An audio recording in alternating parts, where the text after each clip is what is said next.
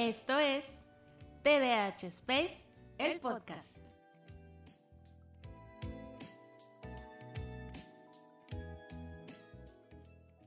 Hola aliens, bienvenidas y bienvenidos al tercer episodio de TDH Space, el podcast.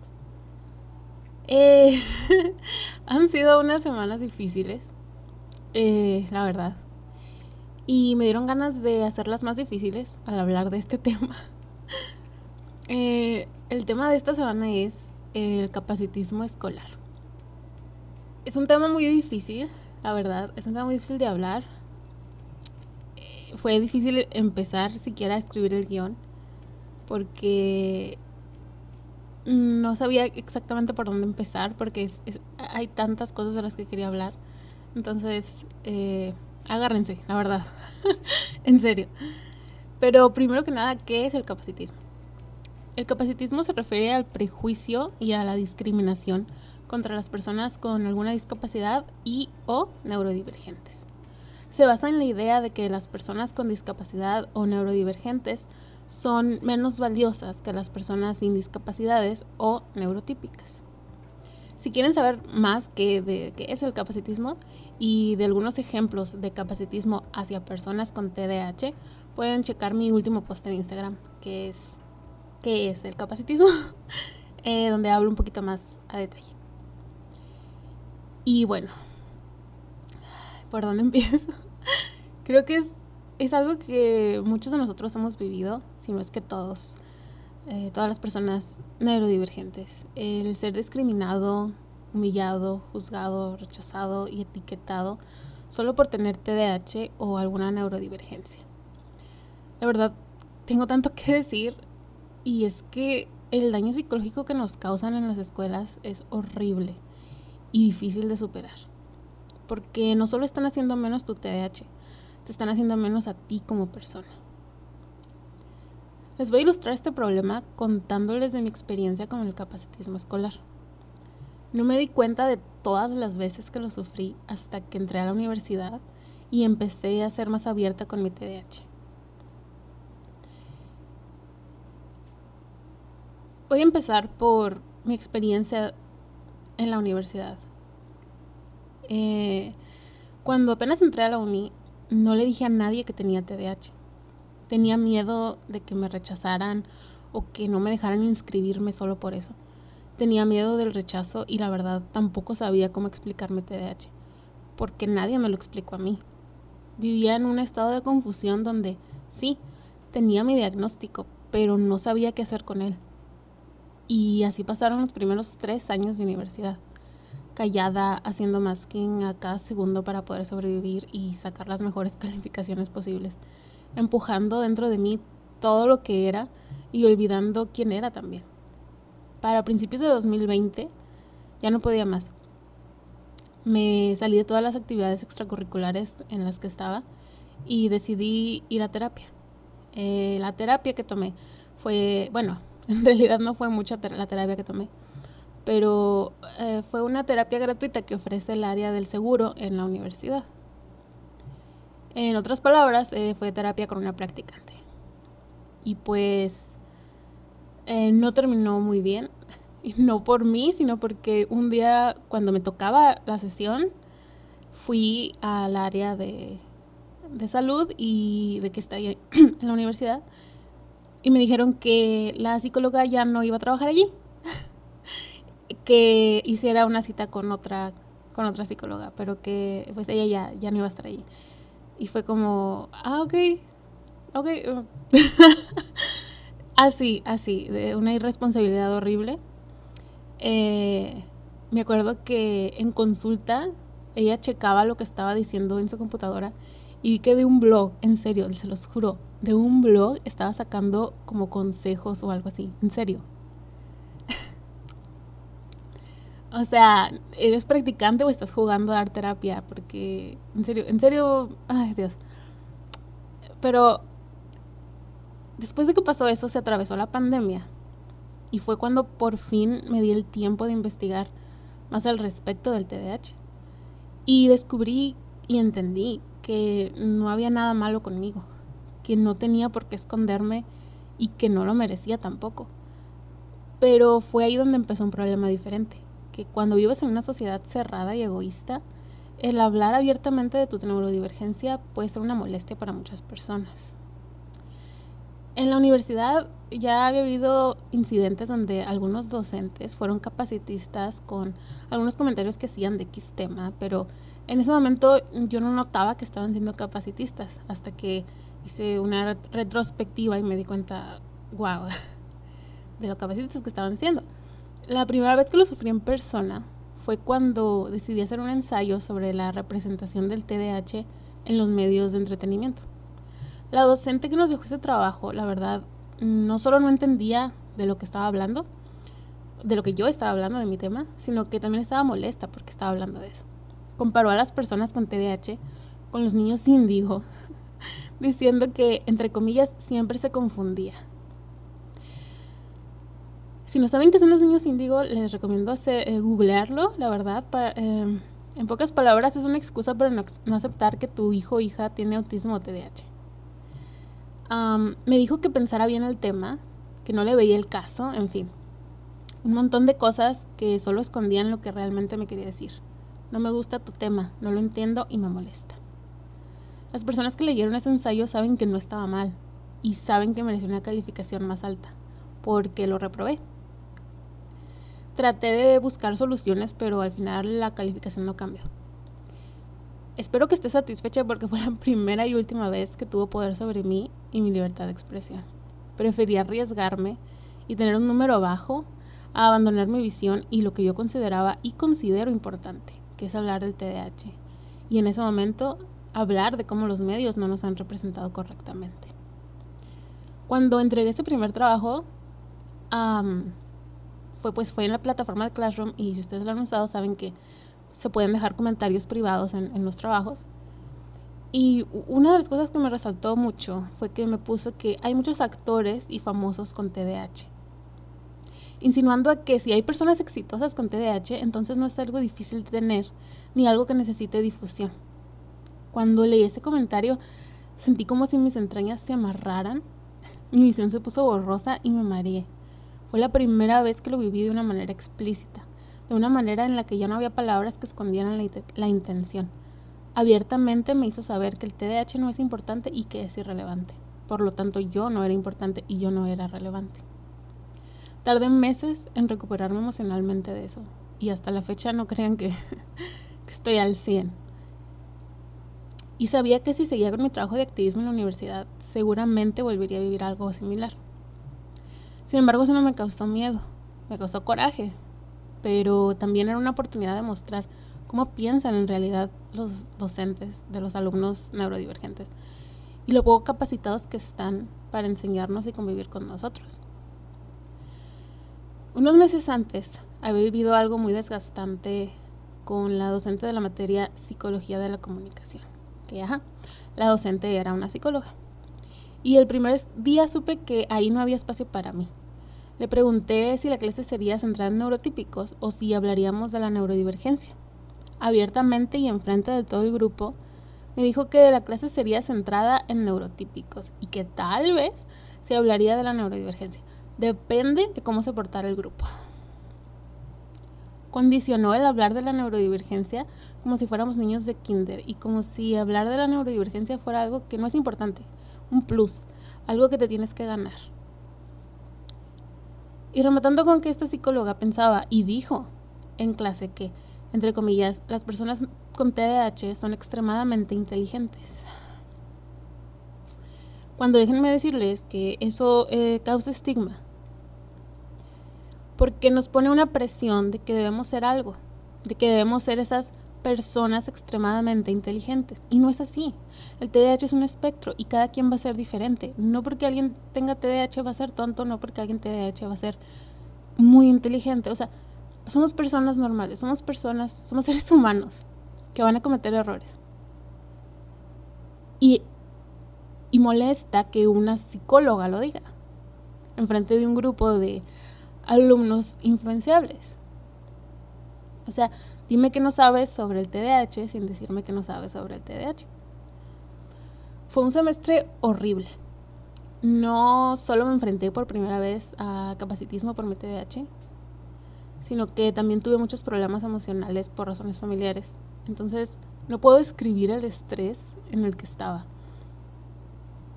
Aparte de lo que estaba pasando yo eh, por, por problemas emocionales, fue la primera vez que me enfrenté a la universidad con, de una manera eh, donde ya no estaba escondiendo mi TDAH ni mi neurodivergencia. Y creo que era cuando más apoyo necesitaba y fue lo último que conseguí de parte de los docentes. Fue, fue golpe tras golpe y la verdad es que siento que se espera demasiado de una persona neurodivergente cuando, empieza a hablar de su neurodivergencia. Nadie toma en cuenta la carga emocional que eso significa y esperan que seas vocero, activista y santo al mismo tiempo. Cuando les acabas de decir que necesitas tiempo, que necesitas paciencia y que necesitas empatía. Y yo, yo escogí este camino como activista. Pero las personas neurodivergentes en general merecen paz y tranquilidad. Merecen que las personas a su alrededor tengan el sentido común de tratarlos como una persona normal, con el entendimiento de que tal vez tendrán retos distintos y eso no tiene nada de malo, porque no, no todos somos iguales y eso está bien. Es algo que necesitan aceptar, que no porque sea abiertamente neurodivergente quiere decir que está obligado a hacer activismo o que está obligado a hablar de su neurodivergencia cada rato para que sea válido es una tortura que los alumnos neurodivergentes tengan que enfrentarse al sistema escolar pidiendo acomodaciones varias veces porque la primera nadie los escuchó. Que aún con problemas emocionales, sobrecarga sensorial, problemas de procesamiento auditivo, se espera que des el doble que un alumno neurotípico. Cuando te acaba de decir que no puede ir a su mismo ritmo, es inhumano, es humillante.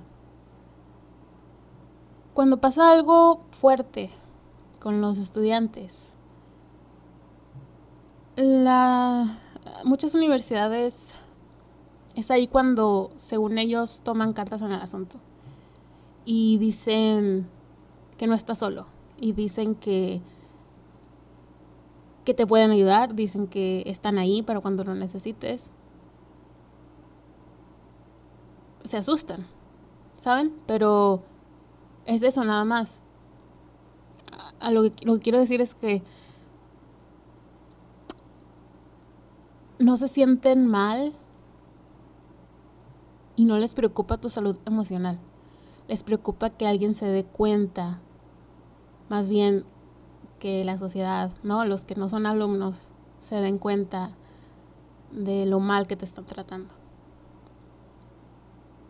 No puedes decir que en serio apoyas a los alumnos con dificultades de salud mental cuando realmente no hay algún programa realmente bien establecido para eso, con suficientes personas, con suficiente presupuesto.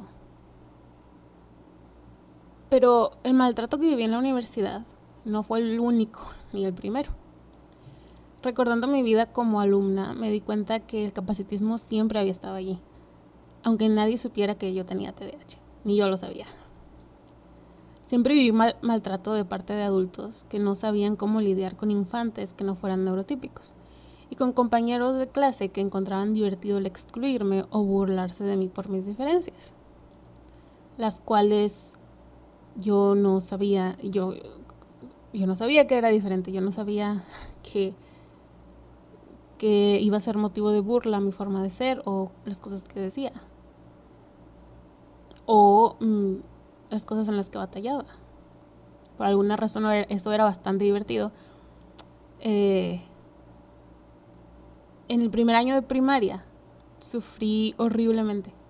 El cambio del sistema del kinder al de la primaria fue horrible, porque ahora había un enemigo, un enemigo que me robó la paz mental, horas de sueño y un poco de mi niñez, las calificaciones. Ahora mi valor se definía en el número que aparecía en la boleta al final del bimestre.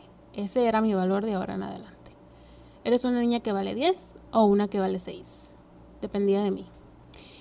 de mí y de mi capacidad a los seis años de enfrentarme y derrotar un sistema educativo capacitista.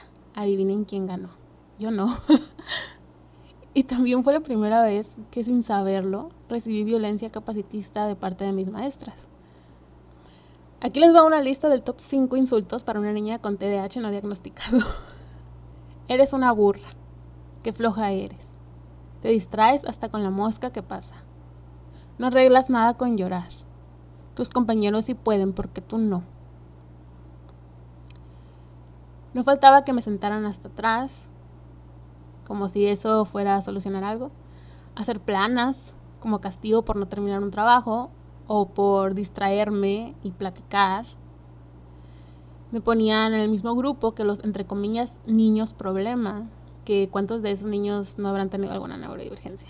Em, y quiero dejar algo claro que no se trata de que, de que, de que los, a los niños con alguna neurodivergencia los dejan hacer lo que quieran, ¿no? Ha sido como que sí, platica, interrumpe la clase, o sea, no estoy hablando de eso.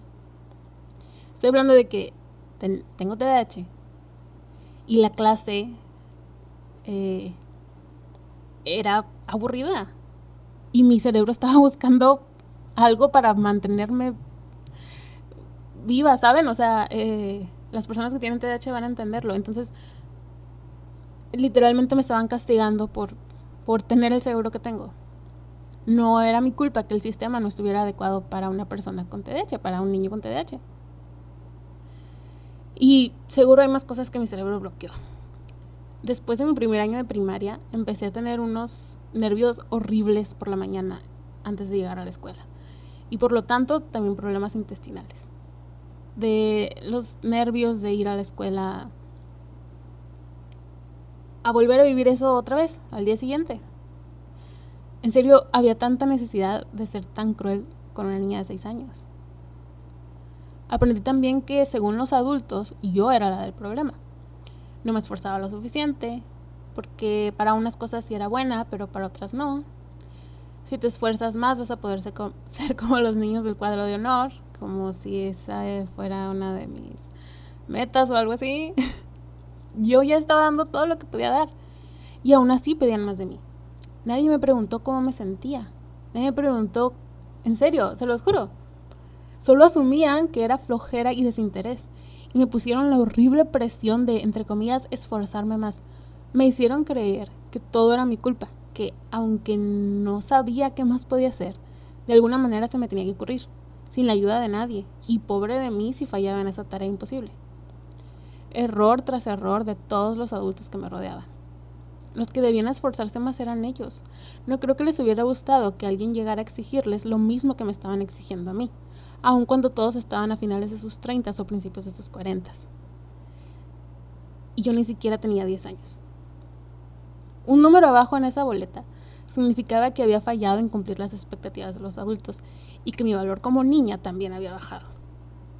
Es que increíble que una niña de 6 años no pudiera descifrar por sí misma cómo vencer al sistema y crear sus propios métodos de estudio para un TDA que no se le había diagnosticado. Increíble que ella sola no pudiera cumplir con lo que esperábamos de ella sin brindarle ningún tipo de ayuda. Así pasaron seis años, los seis años de primaria, donde por cuestiones ajenas a mí me cambié mucho de escuelas pero el panorama no cambiaba. A donde iba había capacitismo, rechazo, violencia de parte de maestros y de parte de mis compañeros. Qué existencia más horrible. Nadie me ayudó en todos mis años de educación básica. Aprendí a sobrevivir.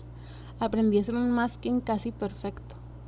Aprendí a esconder y callar todo lo que soy. Y el entrenamiento empezó desde el primer día que puse un pie en la escuela sin contar el masking que aprendí en casa, pero esa es otra historia.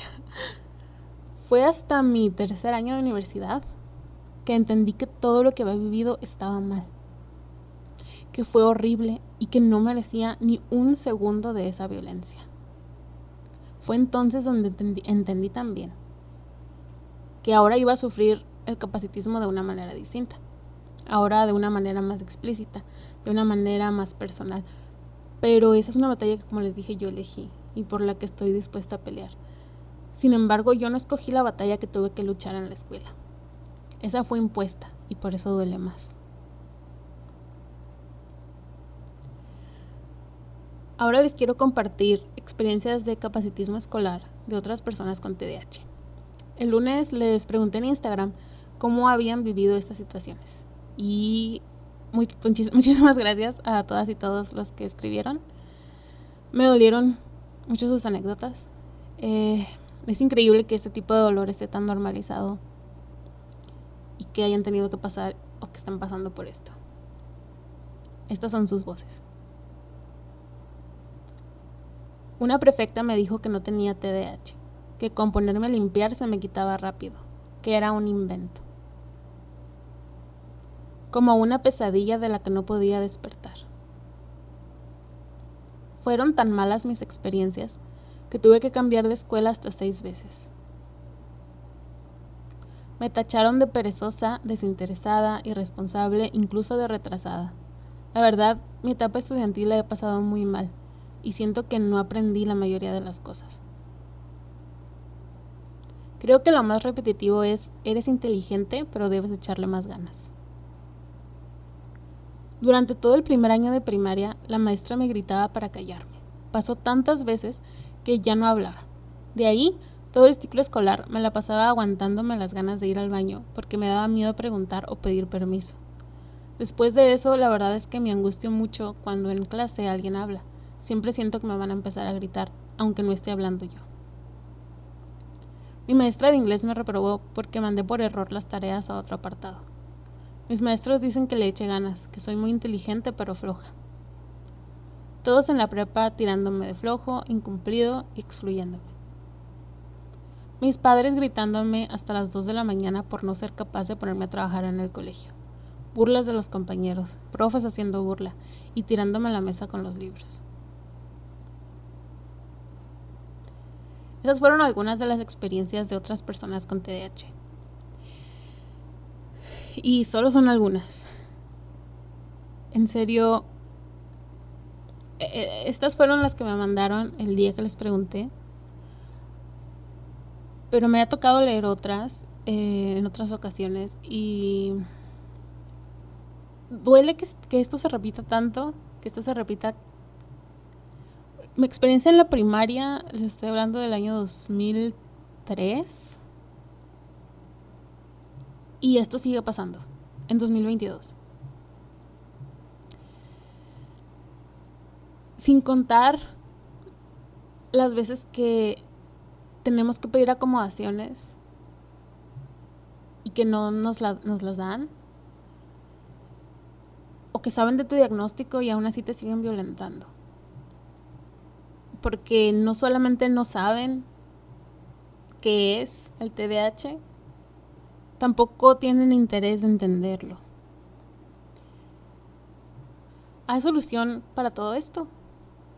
Sí y no. Porque debe haber un cambio en el sistema y la sociedad para que estas cosas no vuelvan a pasar. Pero para que eso suceda faltan muchos años y muchas luchas. Pero aunque eso sea verdad, no significa que tenemos que hacernos chiquitos y escondernos para no sufrir o seguir sufriendo en silencio. Algunas soluciones a corto plazo son acercarte con algún programa de inclusión que tenga tu escuela. Tal vez no sea abiertamente para neurodivergentes, pero sí para personas con discapacidades. Y allí puedes acudir a que te ayuden a pedir acomodaciones y hablar con los maestros. Esto te puede funcionar si tu escuela tiene ese tipo de programas pero yo sé que no todas las tienen y que muchas veces el área de psicología en las escuelas, por decirlo de manera muy resumida, es carente. Y esto no les va a gustar a muchos psicólogos, psicólogas que me escuchen, pero es la verdad. Y si no hablamos de esto, nada va a cambiar. En mi experiencia personal, en la preparatoria, el área de psicología, carente se queda corto. Porque yo no, sé qué, clase de psicóloga era la psicóloga que estaba ahí, pero cuando yo estaba en la prepa, estaba pasando por una depresión muy, muy, muy fuerte. Muy fuerte, la peor de mi vida. Así que estaba faltando mucho a la escuela. Eh, y mi mamá, buscando ayuda, acudió a esa área. Y la psicóloga le dijo que lo mejor que podía hacer por mí era, en pocas palabras, obligarme a ir a la prepa. Porque eso me iba a ayudar. Ajá. Les voy a decir cómo terminó eso. Eh, fue un día que mi mamá hizo todo lo posible por hacer que me levantara, que me cambiara, que me subiera al carro. Y allá vamos. Eh, recuerdo que fui llorando todo el camino. Y cuando llegamos simplemente no me pude bajar del carro. No pude, no pude, no pude. Entonces mi mamá fue a hablar otra vez, no sé con quién. Y yo me quedé dormida en el carro. No sé cuántas, cuánto tiempo pasó. Y cuando desperté, es juro que nunca me he sentido tan miserable en la vida. Tenía los ojos hinchados, tenía el uniforme mal puesto, el sol me estaba dando en la cara, estaba enfrente de la escuela a la que no quería ir, estaba horriblemente deprimida. Y me sentía culpable por no poder haberme bajado del carro. Les juro que no pude bajarme del carro. Y no le he hecho la culpa a mi mamá, le he hecho la culpa a la psicóloga que pensó no sé por qué, que obligar a una persona deprimida a que hiciera las cosas iba a funcionar. Esta es mi experiencia y yo sé que muchas personas neurodivergentes han pasado por cosas similares donde el área de psicología en las escuelas, ya sea primaria, secundaria, preparatoria u universidad, realmente no saben, realmente no saben qué hacer con personas neurodivergentes. Es la verdad. Y si no hablamos de eso, solamente va a haber más jóvenes que van a pasar por exactamente lo mismo. Si no quieren que hablemos de eso, entonces ayúdenos a que las cosas cambien. Ayúdenos a que los profesionales de salud mental tengan más información sobre la neurodivergencia, sean más sensibles con las cosas con las que batallamos. Si no les gusta que, que denunciemos estas cosas, ayudan a que no pasen. Y no va a haber necesidad de hablar, porque no van a pasar. Pero mientras sigan pasando, vamos a seguir denunciando. Porque no es justo. No es justo que yo haya pasado eso y no es justo que estén pasando por lo mismo tantas personas. Nadie merece sentirse así. Nadie merece sentirse completamente miserable y como que si no importa qué hicieras, todo, todo, todo está mal. Y sientes que no puedes escapar, sientes que, que estás atrapado, porque absolutamente nadie te entiende. Y en mi experiencia, muchas veces tampoco sirve hablar con los maestros, porque para empezar son ellos quienes están siendo capacitistas. Y si les dices que estás sufriendo acoso de parte de tus compañeros, suelen minimizar la situación. Yo sé que no todos los maestros son así, yo sé que no todos los docentes son malos y yo sé que no todos los docentes ah, van a ser como los docentes que me tocaron a mí o que le tocaron a muchas otras personas con TDAH. Yo sé que hay docentes buenos, no son muchos, pero hay. Que en serio están interesados en ayudar a sus alumnos, que en serio están interesados en escucharlos y que están abiertos a estos nuevos conceptos que, que pueden ser nuevos para ellos pero están abiertos y, y en serio buscan lo mejor para sus alumnos. Me han tocado docentes muy buenos, muy dedicados, con los que estoy agradecida por toda mi vida. Que estoy, me siento afortunada de haberlos tenido como docentes. Pero por cada docente bueno, también hay uno malo y tenemos que hablar de ellos. Entonces, espero que ustedes encuentren algún docente que en serio los escuche, algún docente que sea paciente y que les pueda ayudar. En serio espero que puedan encontrarlo en, su escuela, que, que les esté dando clases. No hay soluciones concretas porque no se nos ha tomado con la seriedad que se debe. Hacemos nuestro mejor esfuerzo y buscamos y hacemos lo que podemos, pero la realidad es esta. Y tenemos que hablar de ella darle luz a lo que en realidad está pasando en las aulas para los alumnos con TDAH y neurodivergentes. Que nuestra única solución por muchos años ha sido escondernos y hacer masking. Por demasiados años hemos escuchado que no somos suficiente y que es nuestra culpa por no poder ser como los alumnos neurotípicos. Pero ya son demasiados años. Es más que suficiente y no debió de haber pasado en primer lugar. No te escondas. No vale la pena. Duele más negar quién eres que los comentarios vacíos de personas sin empatía. Al final es tu vida. Son tus pocos años de vivir en este mundo. Por favor, no los uses escondiendo quién eres. Ninguno de los maestros, ninguno de tus compañeros que te han tratado mal está viviendo por ti, ni te van a regresar esos años donde te escondiste. Entiendo que a veces es necesario para sobrevivir, pero al final no queremos sobrevivir, queremos vivir. A todas las personas, jóvenes, adolescentes que están escuchando esto y que están pasando por situaciones similares, en serio no están solos. Yo sé que es difícil y yo sé que a veces no puedes ver más allá, no puedes realmente vislumbrar un futuro donde vas a estar mejor. Pero la escuela no es eterna. Y, y no estás solo. Cada vez esta comunidad se hace más grande, la comunidad de personas neurodivergentes en Latinoamérica y creo que eso es un gran colchón donde puedes, sabes que, hay personas que te entienden y saben que sabes que hay personas que han pasado por lo mismo que tú y que, que seguimos aquí y que estamos hablando de esto. Y que no nos vamos a, a quedar callados. Y que lo que estás pasando es válido y que tu dolor es válido. Y que no es justo. Vales mucho y nadie tiene derecho a hacerte sentir menos.